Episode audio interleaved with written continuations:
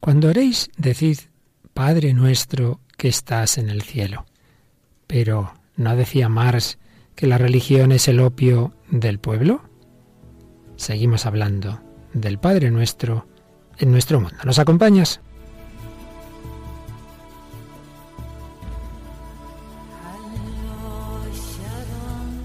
El hombre de hoy y Dios, con el Padre Luis Fernando de Prada.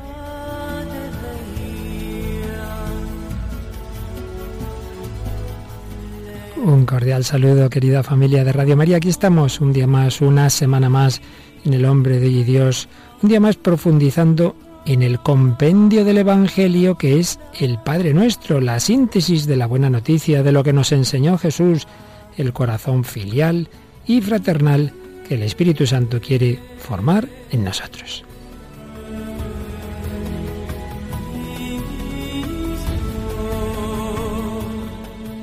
Y hoy vuelve Mónica del Álamo. ¿Qué tal, Mónica? Hola, padre, muy bien. Tú desde chiquitita rezarías el Padre Nuestro, te lo enseñarían tus papás. Sí, tuve esa suerte. Claro que sí. Muy bien, pues, pues vamos a hablar, vamos a seguir hablando del Padre Nuestro, pero como siempre, primero vamos a saludar a algunos de los cientos y miles de personas que entran en nuestro Facebook y nos dejan sus saludos, ¿verdad? Sí, como siempre os damos las gracias a todos y bueno, queríamos resaltar el de Gladys Villagómez Limón, que da gracias a Dios por enseñarla a orar y le pide también que aumente su fe. Luego Lola López Aranda, que nos recuerda que qué pasaría si nos paráramos eh, a escuchar a Dios, que cuántas cosas buenas haríamos. Y luego Marisa García, que da las gracias por el programa y nos anima a detenernos en esta oración del Padre Nuestro que repetimos tantas veces y que a lo mejor nos acostumbramos, pues ella nos anima a detenernos. Pues muchas gracias a todos y vamos adelante con este programa que si no me equivoco es el 155 del hombre de hoy y Dios, en el que por un lado vamos a seguir contraponiendo ese hombre que quiere prescindir de Dios, hoy nos fijaremos particularmente en el enfoque marxista, con lo que significa esa relación con Dios. Pero luego Vamos a seguir hablando de esas primeras palabras del Padre Nuestro, hoy siguiendo al gran maestro de la fe, que aunque hoy ya sea Papa emérito, pero ahí nos ha dejado sus escritos Benedicto XVI, su comentario al Padre Nuestro en Jesús de Nazaret y alguna cosa más que nos dejó. Y como siempre, con cine, hoy traemos una película absolutamente histórica, muy dura, ¿verdad, Mónica? Sí, la película Katyn. Que es ese lugar polaco en el que ocurrieron terribles matanzas en la Segunda Guerra Mundial. Precisamente, si en esa guerra murieron muchos judíos, hoy nos traes el relato de conversión de un judío. Sí, de Max Jacob, que fue amigo de Picasso, ya veremos, tiene una historia muy interesante. Y como siempre, música, tanto de un conocido grupo español, La Oreja de Van Gogh, como de una religiosa francesa que tiene una voz realmente maravillosa, Sora Agatha Dutrey, bueno, y alguna cosita más muy bella. Y como siempre en este programa o en estos programas que dedicamos al Padre Nuestro, escucharemos el Padre Nuestro. Pues vamos adelante con este nuevo programa del hombre de hoy y Dios.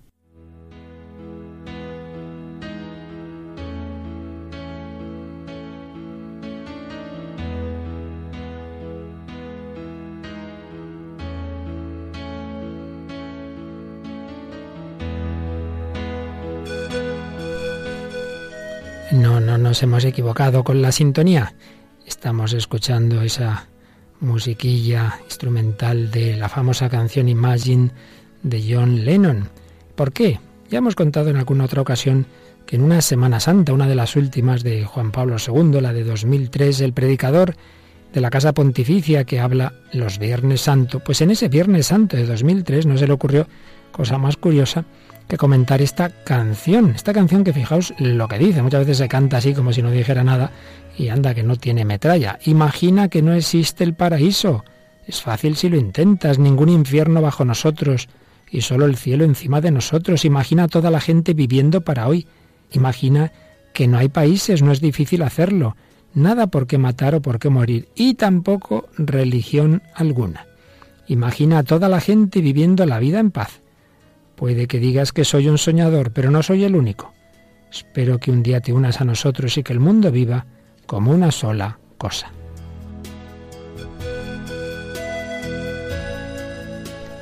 Pues fijaos, imagina que no existe el paraíso, tampoco religión alguna, un ideal de unidad de la humanidad, de paz, y comentaba, canta la mesa, ¿por qué esforzarse en imaginar algo que hemos tenido ante los ojos hasta ayer? Un mundo sin religión, sin patrias, donde se enseñaba a la gente a vivir solo para las cosas de este mundo, no es exactamente la sociedad que se propusieron realizar los regímenes totalitarios comunistas?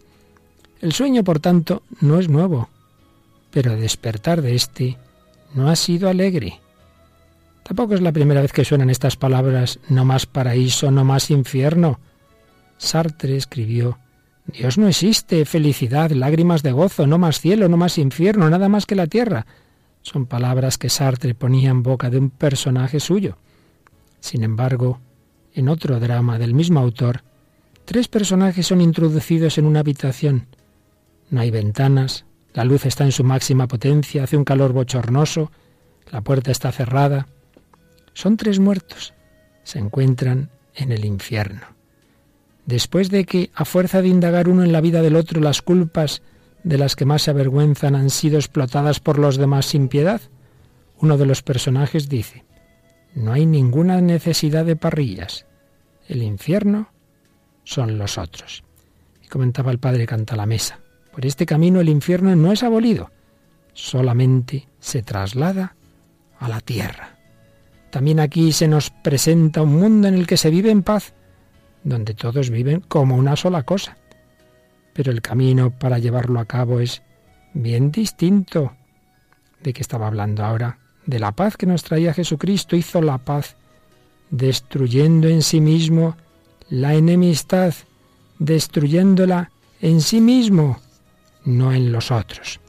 Dos caminos muy distintos, uno sin religión, uno sin Dios y otro el de Cristo, que ha entregado la vida para unirnos en Él, para darnos la auténtica paz. Decía también, canta la mesa, miles de millones de hombres sin paz en el corazón y de familias sin paz en su interior nunca formarán una humanidad en paz. La paz nace de un corazón nuevo. Empezamos a construir la paz aún con un simple apretón de manos.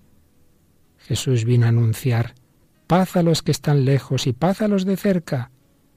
La paz con los cercanos es a menudo más difícil que la paz con los lejanos. Echemos entre los brazos del crucifijo y en el horno ardiente de su corazón todo odio, rencor, resentimiento, envidia, rivalidad, y todo deseo de venganza. Por medio de él podemos presentarnos los unos y los otros al Padre en un solo espíritu.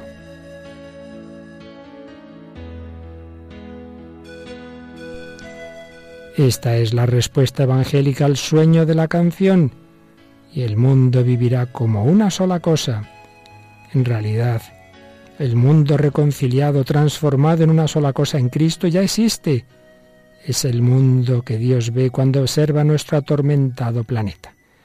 Así pues, queridos amigos, tenemos estos dos proyectos de un mundo de paz, uno que se pretende construir sin Dios, sin religión, sin pensar en el cielo, pensando solo en la tierra, ya vemos que no acaba bien, un mundo que acaba en los infiernos de este mundo, en los desiertos, que decía Benedicto XVI en aquella homilía de inicio de su pontificado, Decía, hay muchas formas de desierto, el desierto de la pobreza, del hambre, de la sed, del abandono, de la soledad, del amor quebrantado, el desierto de la oscuridad de Dios, de las almas que ya no tienen conciencia de la dignidad y del rumbo del hombre.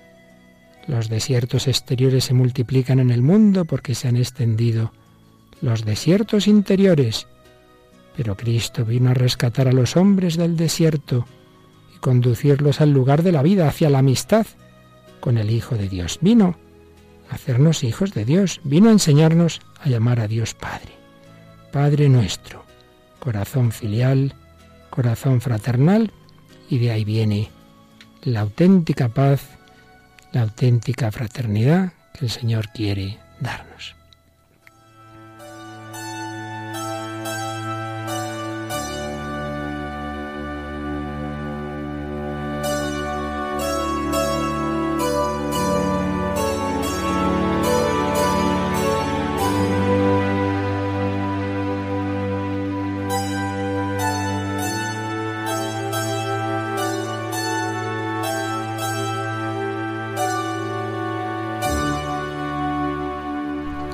Pues aquí seguimos en Radio María, en El Hombre de Dios, hablando del Padre Nuestro, pero hemos comenzado con, como hacemos en este programa, en diálogo con la cultura, con esas ideas que están de trasfondo de esa canción Imagine y de tantas otras, pues en las que la religión, la religión, lo religioso sería un obstáculo para la paz, para la unidad, sería algo negativo. Más claro lo dijo Carlos Marx, es una forma de alienación. ¿Por qué? Por un lado, porque es una experiencia de algo irreal. Para él, Dios no existe, no es Dios quien ha creado al hombre, sino el hombre quien ha creado a Dios, quien lo ha proyectado fuera de sí. Sigue la, la explicación de Feuerbach, el hombre proyecta en el ámbito de lo infinito lo mejor de sí mismo y lo contrapone al mundo finito, desvaloriza su propio ser y se aliena a algo que dicen no existe en realidad. Y además esa alienación porque desvía al hombre del único ámbito donde es posible realmente la salvación y la felicidad del mundo humano. Este mundo de aquí, este mundo de lo social y lo económico. Entonces la religión al consolar al hombre del sufrimiento de este mundo, hablándole de otra vida, de otro mundo, le está quitando fuerzas y energía para la revolución y por eso la religión sería el opio del pueblo. Y además, tercer motivo de su crítica a la religión, dice que suele tomar partido no por las clases desfavorecidas, sino por la clase dominante. En definitiva, Marx consideraba que era necesaria la superación de la religión.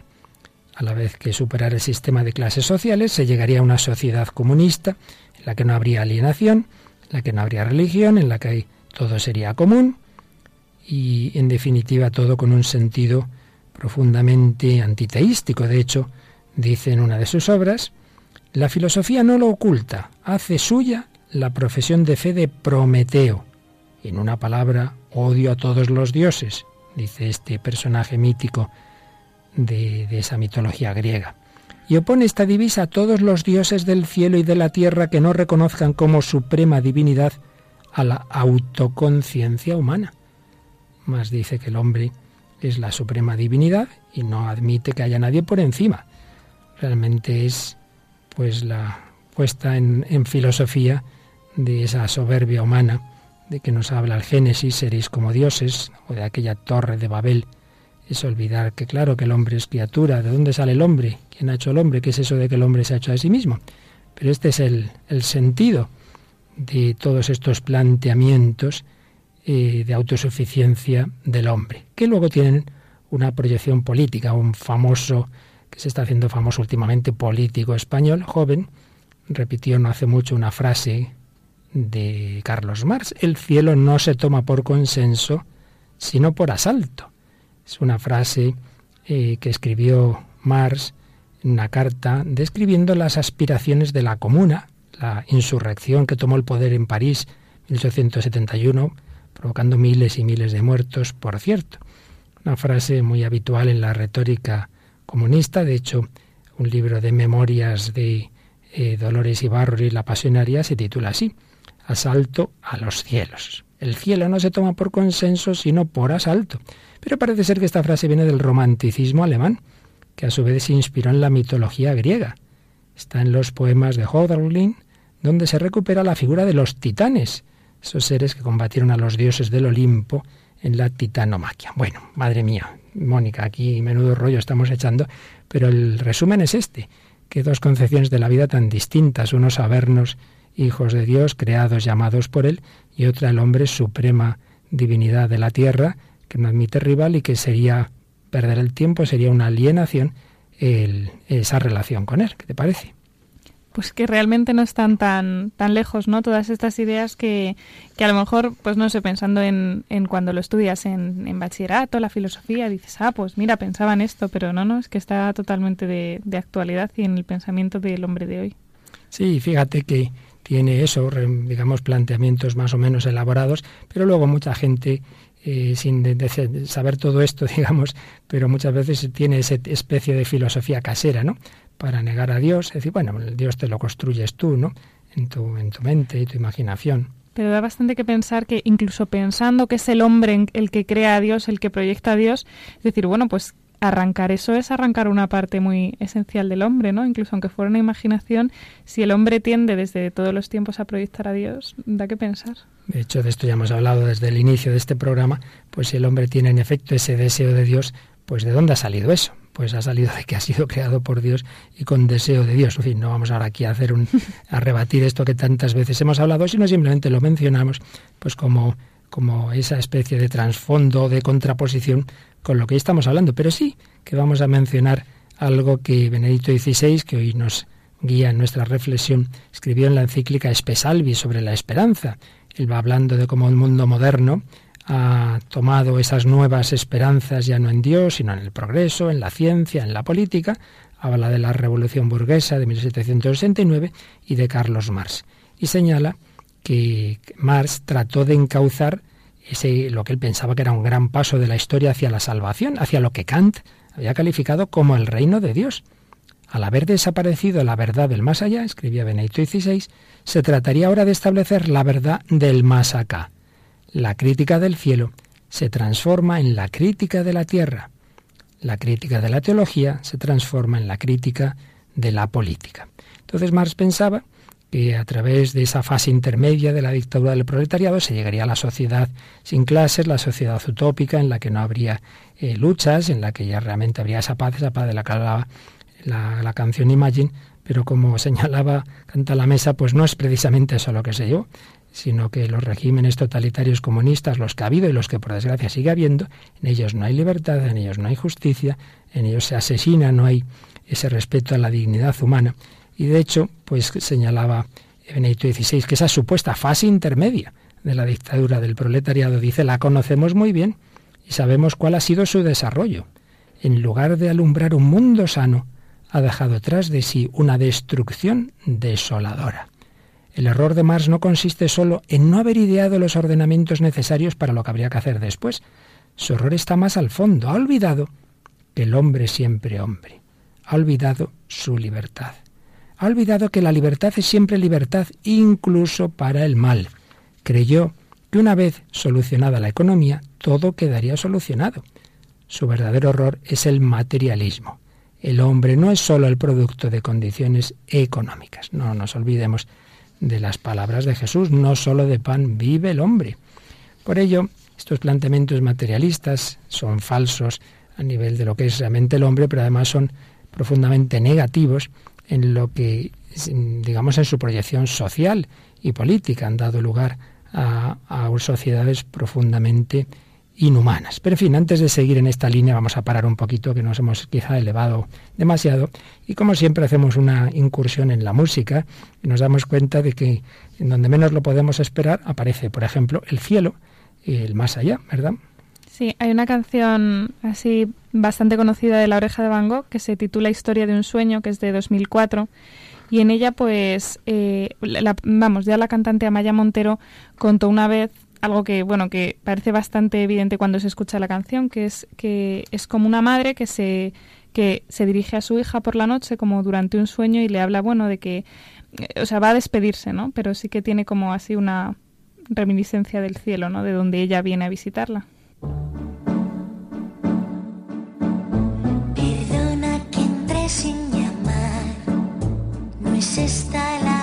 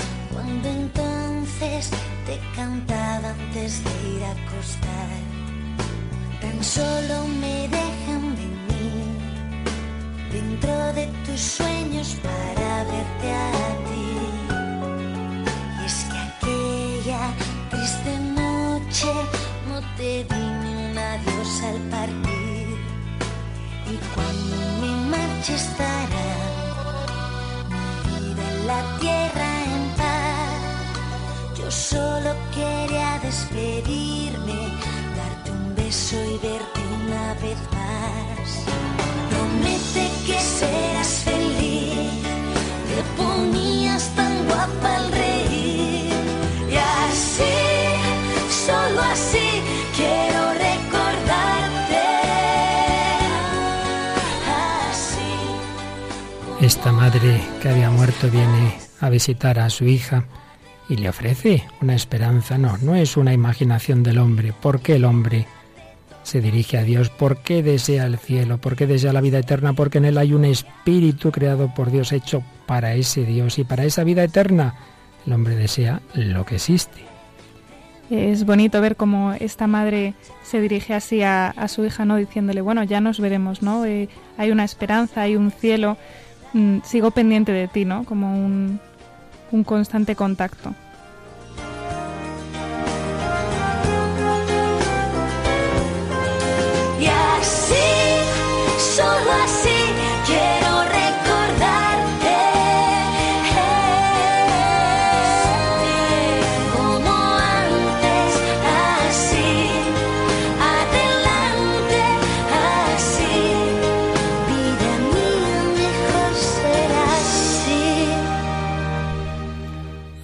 Aquí seguimos en El hombre de hoy y Dios, tras escuchar historia de un sueño de la oreja de Van Gogh.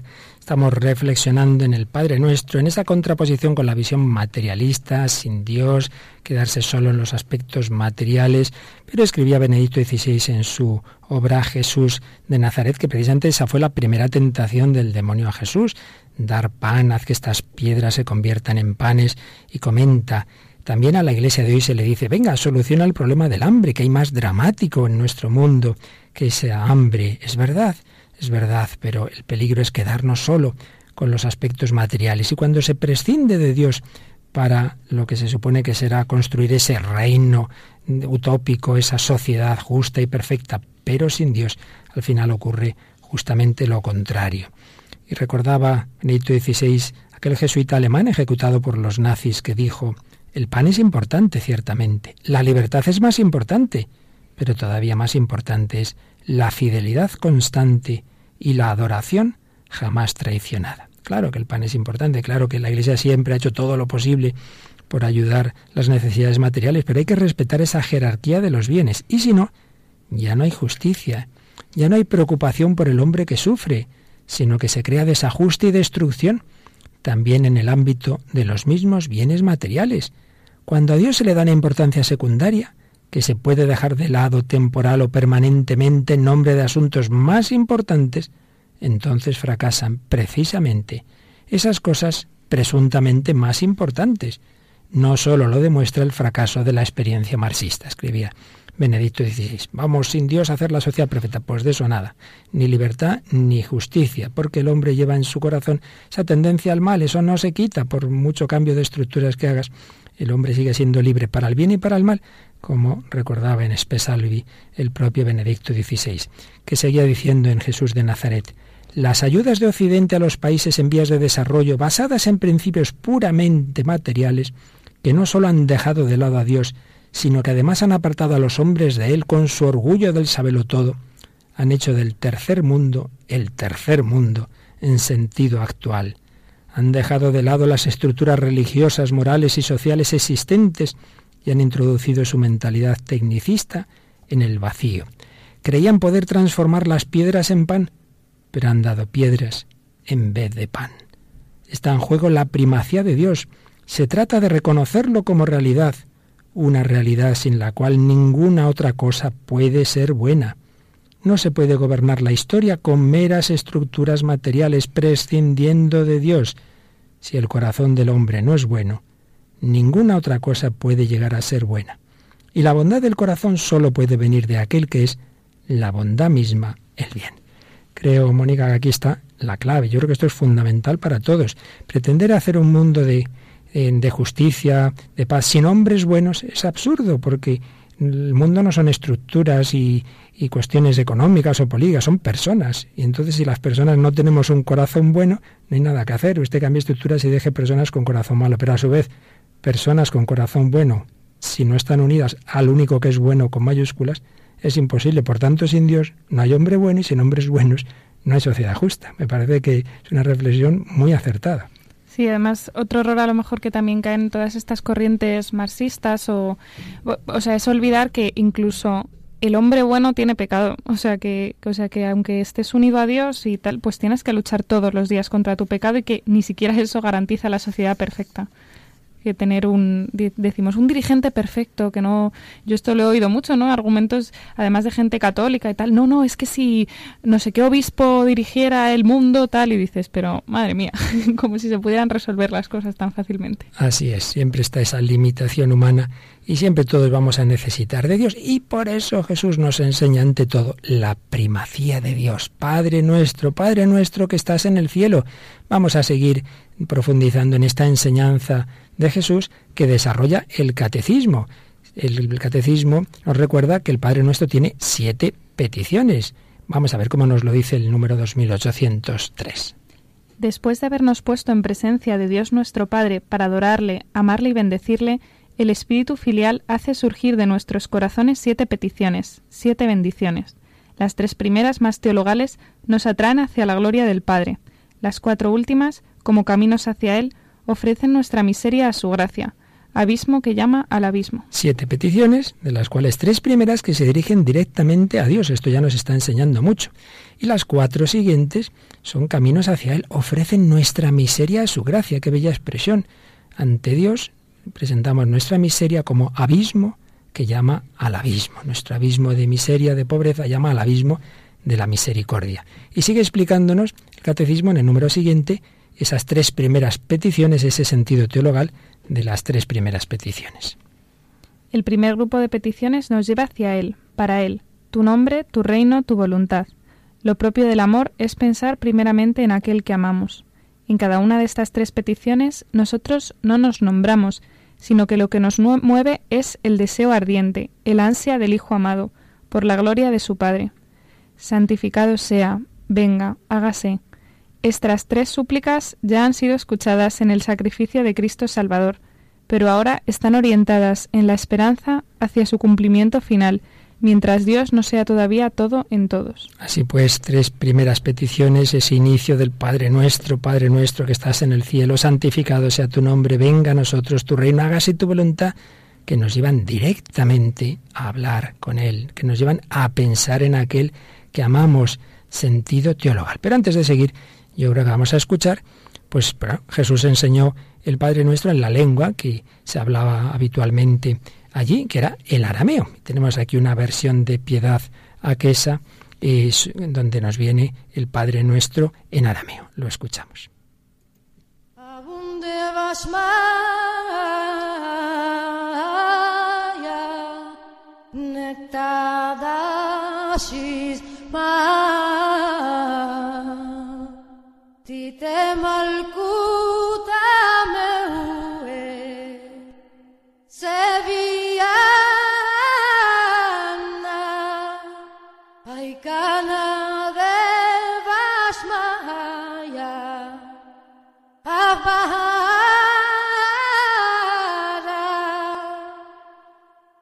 Hablan las madres un cana, nia humana, mashbuka lana haubai, Ai, Canadá.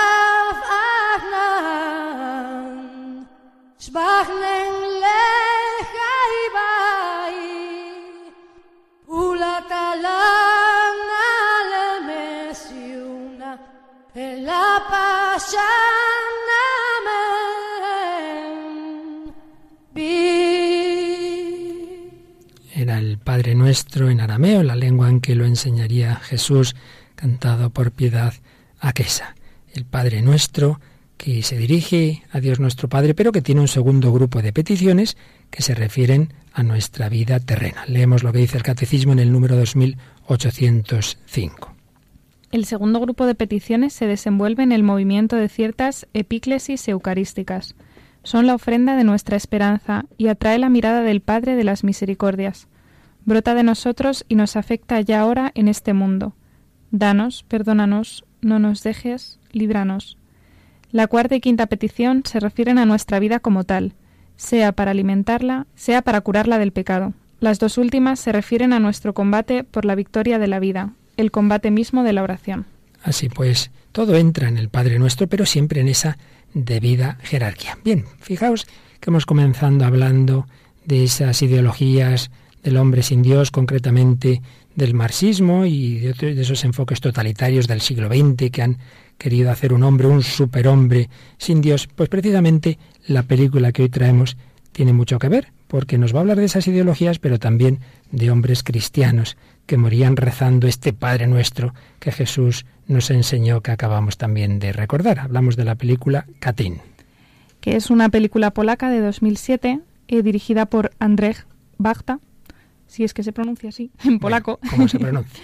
y que bueno fue muy importante fue nominada al Oscar a la mejor película de habla no inglesa en 2007 y bueno como has dicho padre eh, cuenta el asesinato de, de, los oficiales polacos a manos de la policía secreta rusa en 1940 es una película eh, por desgracia histórica porque es durísima lo, y lo que ocurre lo que cuenta ocurrió de hecho y se ve en el enfrentamiento de dos regímenes totalitarios los dos mm, pues realmente muy alejados de Dios el, eh, y que los dos van a, masacrar a la Polonia católica donde empieza la Segunda Guerra Mundial. No hay que olvidar que si eh, Alemania invade Polonia en septiembre de 1939 por el oeste, unos días después la invade la Unión Soviética por el este, se reparte en Polonia y bueno, pues van haciendo diversas atrocidades y normalmente nos hemos quedado con las atrocidades de los nazis, pero se nos olvidan con frecuencia las de la Unión Soviética las de ese mundo comunista. Y concretamente en las fosas de Katyn aparecieron 10.000 personas asesinadas que se, al principio se atribuían a los nazis. Y sin embargo habían sido eh, por orden directa, que además luego se han encontrado los archivos de Stalin esos asesinatos. La Unión Soviética lo negó siempre hasta que ya ha caído el régimen de la Unión Soviética, ha sido reconocido por la Rusia actual y de hecho esta película se, incluso se ha pasado en Rusia, cuando lo que son las cosas, hubo aquel accidente de avión en que murió el presidente de Polonia y otros personajes que precisamente estaban haciendo un viaje para conmemorar hechos que, habían acaecido en la Segunda Guerra Mundial y misteriosamente ese avión cae por las condiciones meteorológicas, se supone, en Katyn, entonces se pone esta película en la propia Rusia. Bueno, pero vamos a escuchar el final. El final es terrible, es cuando van bajando a esos oficiales polacos de las furgonetas y eh, al según bajan se encuentran y que no sabían dónde iban, se encuentran que están asesinando con un tiro en la nuca, que ya han asesinado a muchos de sus compañeros y ven que les toca a ellos. Entonces escuchamos los últimos momentos, los últimos instantes de la vida de algunos de estos oficiales en el momento en que les van a disparar.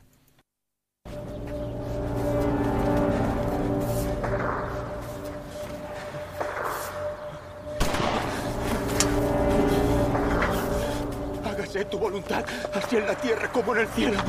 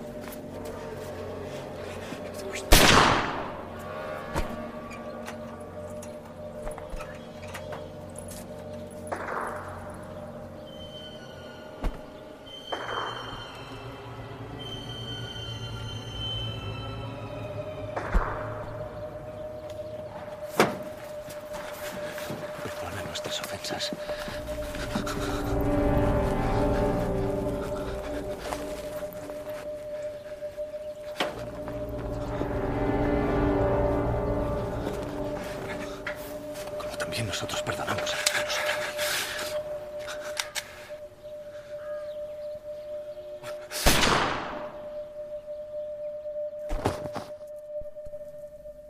Era esa escena final terrible de Katyn, como os digo, tremendamente histórica. Eran asesinados esos oficiales polacos católicos que rezaban el Padre Nuestro. Aquí seguimos en Radio María, en El Hombre de Hoy y Dios, Mónica del Álamo, en servidor Padre Luis Fernando. ¿Has visto esta película, Mónica? No la he visto. Pues vale pero la pena. Ya estoy, vamos, del todo estremecida con ese final. Pero si la ves eh, y no solo la oyes, verás algún detalle muy bonito de, bueno, dentro del dolor, claro, y dentro de- del drama, de lo que significa todo esto, pero de esos hombres de fe. Bueno, el mero hecho de escuchar que según les iban matando, rezaban, perdona nuestras ofensas como perdonamos, pues creo que ya es toda una meditación, o hágase tu voluntad. Qué distinto sentido de la vida y de la muerte cuando se vive en la fe cristiana a cuando se vive sin ella. Y ahí vemos esa contraposición, vaya, vaya sociedad utópica, vaya paz, vaya maravilla de la sociedad sin Dios. Ya, ya hemos visto en tantos regímenes y en tantas situaciones, y seguimos viendo, porque no hay que olvidar que sigue habiendo eh, naciones que son un auténtico campo de concentración, como Corea del Norte, que sigue con este planteamiento de, de- del marxismo más estalinista y más radical. Bueno, pero los hombres encuentran a Dios también desde cualquier situación y siempre nos gusta pues ver esa misericordia de Dios en personas que encuentran la fe desde distintas situaciones. Hoy, ¿a quién nos traes? Pues hoy traigo a Mas Jacob, que es, si tenemos en mente el cuadro de Picasso este de los tres músicos, o lo buscamos luego en algún momento en, en internet, pues es uno de esos tres músicos. Es muy difícil saber cuál de esos tres músicos, porque dice Picasso que, que es un autorretrato, ese cuadro, de, de él mismo, o sea, un retrato suyo, vaya, eh, otro de Apollinaire y el propio Mas Jacob, que aquí vemos con este cuadro que eran muy amigos, ¿no? Y, y nada, y se movían sus mismos círculos, se van, se instalan en Montmartre, eh, siguen a los, todo esto de los cubistas, pues conocen allí a Apollinaire, a Mondiglani, a Juan Gris, y, y bueno, pues lleva esta vida, ¿no? Tan bohemia, tan típica de París, de este, de, además de este barrio de artistas. Y, y bueno, él fue, fue escritor, fue poeta, dramaturgo, pintor, también pintaba. Y tiene una conversión de estas eh, de encontrarse con Dios de golpe. A mí me recuerda un poco a la de André Frossard. Esta distinta, él mismo dice, era el 7 de septiembre de 1909. Al volver de la Biblioteca Nacional he dejado mi cartera, he buscado mis zapatillas y al volver la cabeza había alguien delante de la pared. Sí, había alguien. Mi carne se ha desplomado en tierra. El cuerpo celeste estaba sobre la pared de la alcoba. ¿Por qué, señor? Oh, perdóname. Se hallaba en un paisaje que yo había dibujado hace tiempo. Pero él, qué belleza, qué elegancia y dulzura. Sus hombros, su andar. Llevaba una túnica de seda amarilla con adornos azules. Se ha vuelto y he visto su rostro, apacible, resplandeciente. Tiene así como un encuentro muy impresionante con, con Jesucristo. Él asegura haber visto a, a Jesucristo y siempre presenta este acontecimiento como la causa principal de su conversión. ¿Y qué hace al día siguiente? Pues al día siguiente se va a la iglesia y pide el bautismo. Pero dicen que fue despachado con buenas palabras. O sea que debieron pensar. No se creyó "Este mucho el sacerdote a la conversión de Sí. él, ¿no? Y nada, él, bueno, tuvo una vida también, eso, toda esta juventud Pero vamos, al así un final sí que le bautizaron. Sí, ¿eh? sí, sí, lo- ahora cuento el final. Ajá. Pero bueno, es que se me había olvidado comentar que eso tuvo una vida, eso, agitada, tan, pero también desilusionada por dentro, ¿no? De buscar, de, de no encontrarse, de no encontrar la felicidad. Aunque eso, pues él seguía pintando, él seguía escribiendo. Y luego, pues tiene otro, otro texto. Dice, el 17 de diciembre de 1914 se le vuelve a, presentar la aparición, esta vez en un cine. Y dice, ¿por qué a mí y no a los otros? Es imposible, y con todo es verdad. En el cine de repente estoy seguro de que era él, con su túnica blanca, sus largos cabellos negros y ondulados, recogidos un poco en la nuca. Oh Dios mío, yo os amo. Y a partir de ese día, pues eh, debió ser tan pesado que el 18 de febrero de 1915 recibe el bautismo. Y bueno, como él, él como todos los conversos, ¿no? Eh, tiene un, un gran amor a María, ¿no? Eh, recibe como un gran amor a la Virgen y compone una letanía en su honor. Así que, y bueno, luego él era judío, ¿no? Y, muere en, el 5 de marzo en, en el campo de concentración de Drancy en 1944. Un campo de concentración nazi, si antes hablábamos de la Unión Soviética y esas muertes en Catín, pues este en cambio muere eh, bajo el, dominio nazi que se produjo en, en, parte de Francia, ¿verdad? Y que por ser judío lo, lo mataron, es así, pues. Y hay un, un detalle muy bonito que dicen que en su bolsillo cuando murió encontraron un rosario, para que veamos que este amor a la Virgen pues claro, se materializaba ¿no? en esta oración tan bonita. Pues ya que terminamos, o hemos hablado de estos dos finales un poco tristes, pero de personas de fe, de personas que rezaban el Padre Nuestro, y además esta última, esta última historia que nos cuenta será en Francia, vamos a escuchar una canción de alguien, de una religiosa francesa que se dirige a Dios como Padre. Cuando fue bautizado más Jacob, pues rezaría ese Padre Nuestro, sabía que había sido hecho Hijo de Dios, rezó Padre Nuestro, Abba Padre, pues tenemos una canción preciosa de esta religiosa que dicen que tiene una voz así del estilo de esta famosa monja italiana Sor Cristina, ¿verdad? Pero esta lleva más años cantando Sor Agata o Agate, o como se diga en francés, que yo no sé francés, Dutrey, y que esta canción vamos a escuchar es Abba, Padre, Abba, Per. ¿Qué nos dices de, esta religiosa? Pues es benedictina, francesa, como has dicho, padre, y, y bueno, sí es un poco mayor que, que Sor Cristina, tiene, pero también jovencita, 36 años, y eh, lanzó más o menos al mercado su primer disco que se llama Te busco Dios mío, más o menos cuando esta Ursulina italiana, eh, Sor Cristina, pues empezaba a dar así su salto a la fama, digamos, en la voz. Y, y bueno, eh, ella cuenta que, que, bueno que le gustaba cantar en su parroquia, que le gustaba orar por medio de, de la música y que toma gran parte de su inspiración ya de religiosa en los salmos, que le gustaba mucho rezar con los salmos. Es canción, eso sí, a diferencia de Sor Cristina, que hay, usa un poco todo tipo de canciones, Sor Ágata es solo canción religiosa. Escuchamos este Abba Padre, Papá Padre en francés.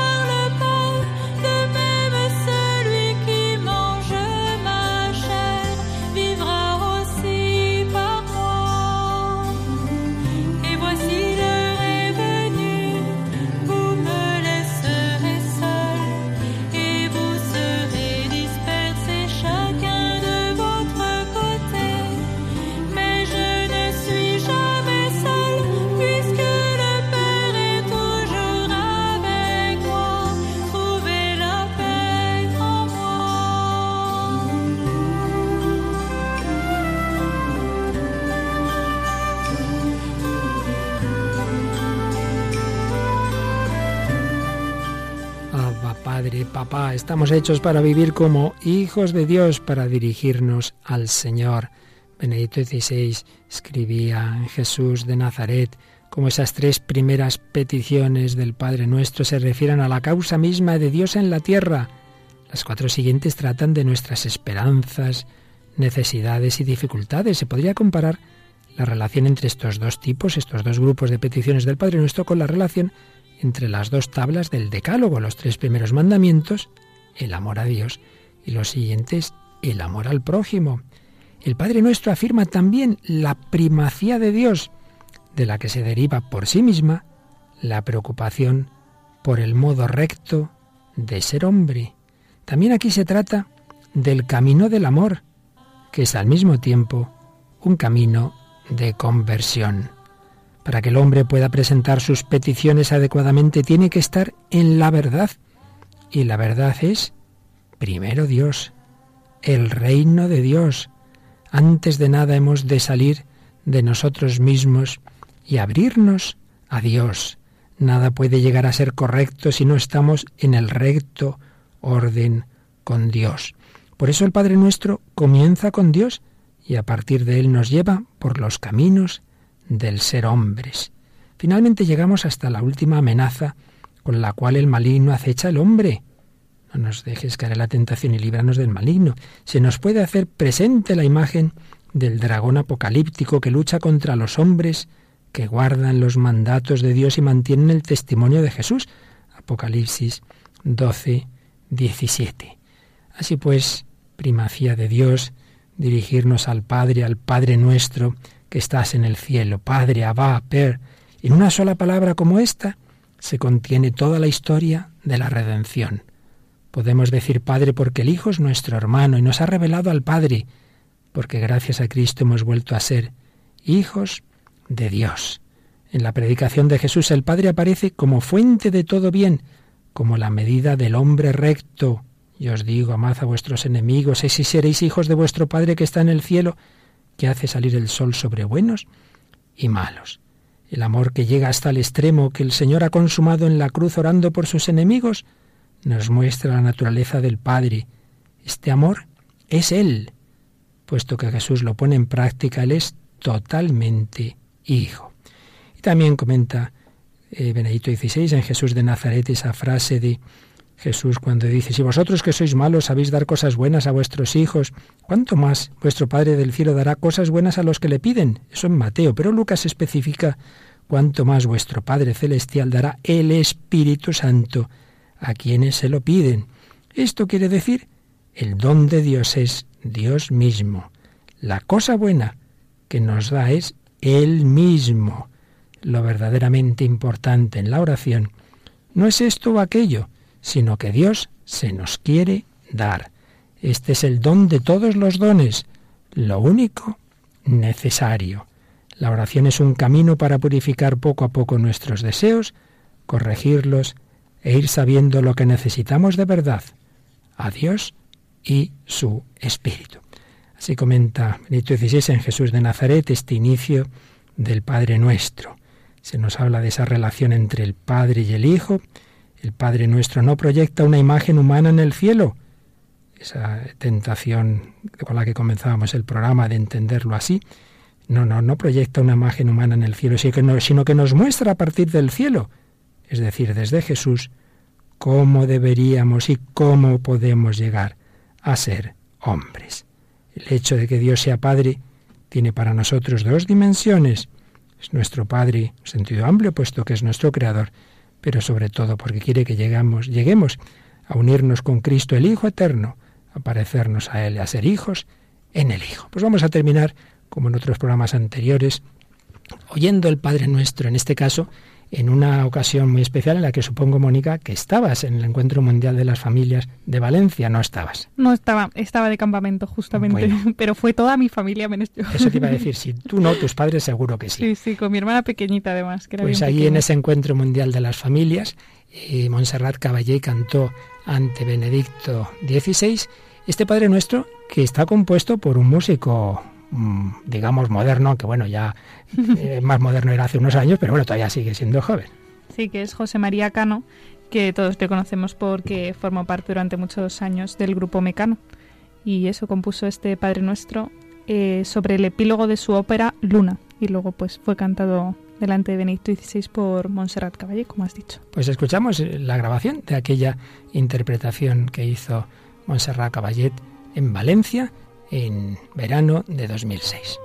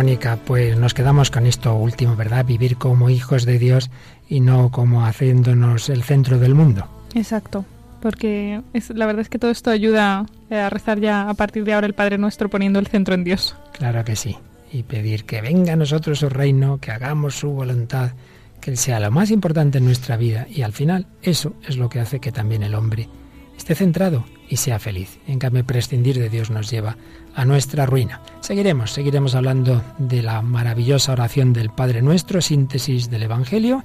Y como siempre os agradeceremos vuestros comentarios, vuestras sugerencias que podéis enviarnos al correo electrónico.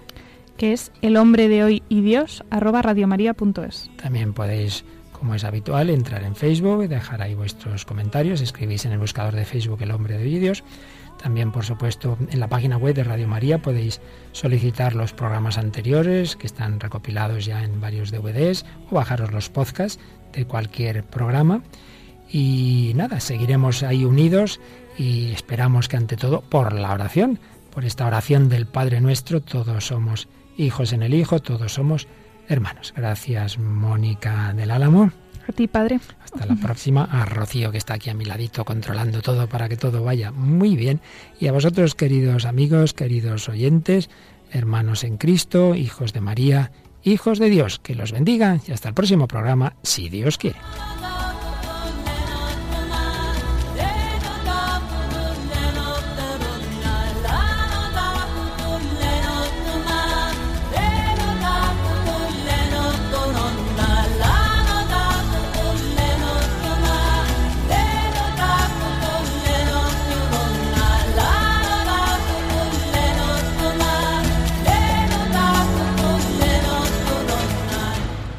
Así concluye El hombre de hoy y Dios, un programa dirigido en Radio María por el Padre Luis Fernando de Prada.